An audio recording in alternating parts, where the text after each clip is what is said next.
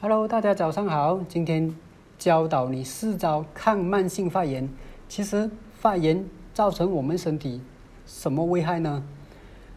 很简单，发炎就是红、肿、热、痛这四样，这些就是叫做慢性发炎的叫做 OK。比如说很容易感冒、喉咙干干或者头痛、全全身无力，这个也是症状之一。腰酸酸的、累累的。肚子胀胀的，好像叫做慢性发炎，这个其中一个现象来的。OK，那你有没有以上的这些症状？也是属于慢性发炎。如果有的话，你就要注意这这几点。OK，所所以这个时候你的免疫力就会下降，因为你有这样的症状，你免疫力就会下降了。当因为啊，你将免疫力下降的时候啊，你的身体就是。会在阻抗着发炎呐，所以这个时候哦，有一些细菌进入你的身体的时候啊，你就会很容易被它感染，被它感冒，这个是要很注意的东西来的。很多人都不懂这个东西，你的身体没有办法去再有其他的那个抗菌呐，因为你身体已经很多毒素了，所以它没有办法再去抗菌，所以会很容易造成我们生病，就是这个原因了。可能这个时候你会说。没有啊，我每年都是有去做检查，检查血报告出来，一切都很正常。很多人都会这样面对，对不对？对，正常是这样子。可能你要去留意的，这是你的身体的，明明是不舒服的，为什么检查出来又一点事情都没有，对不对？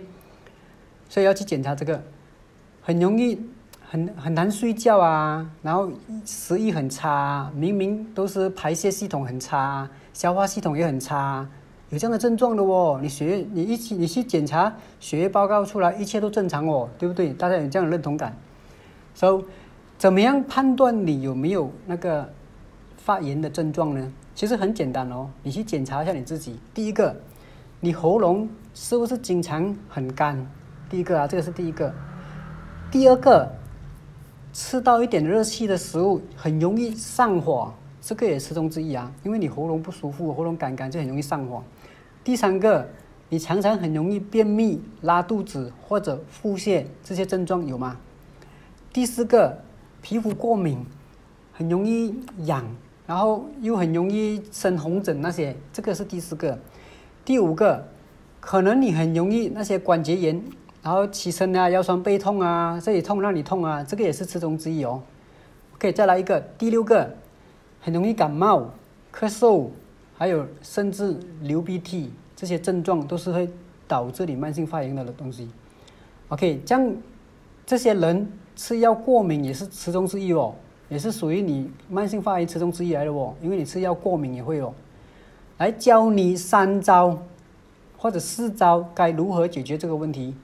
以上的这些问题你没有办法解的是，第一招教你这样做，吃少那些淀粉的食物，包括什么？甜甜食啊，那个糖之类的这些东西。第二招，很重要的蛋白质，要吃好的蛋白质，适量的吃，然后增加你的免疫力，免疫力保护你的那个免疫力系统。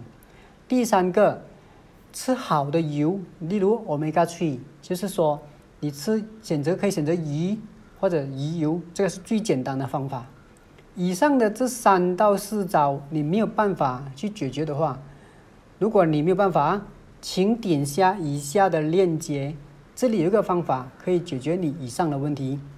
OK，好了，今天我的分享就到这里，记得点赞分享，帮助更多人变健康。感谢你们的收看，拜拜。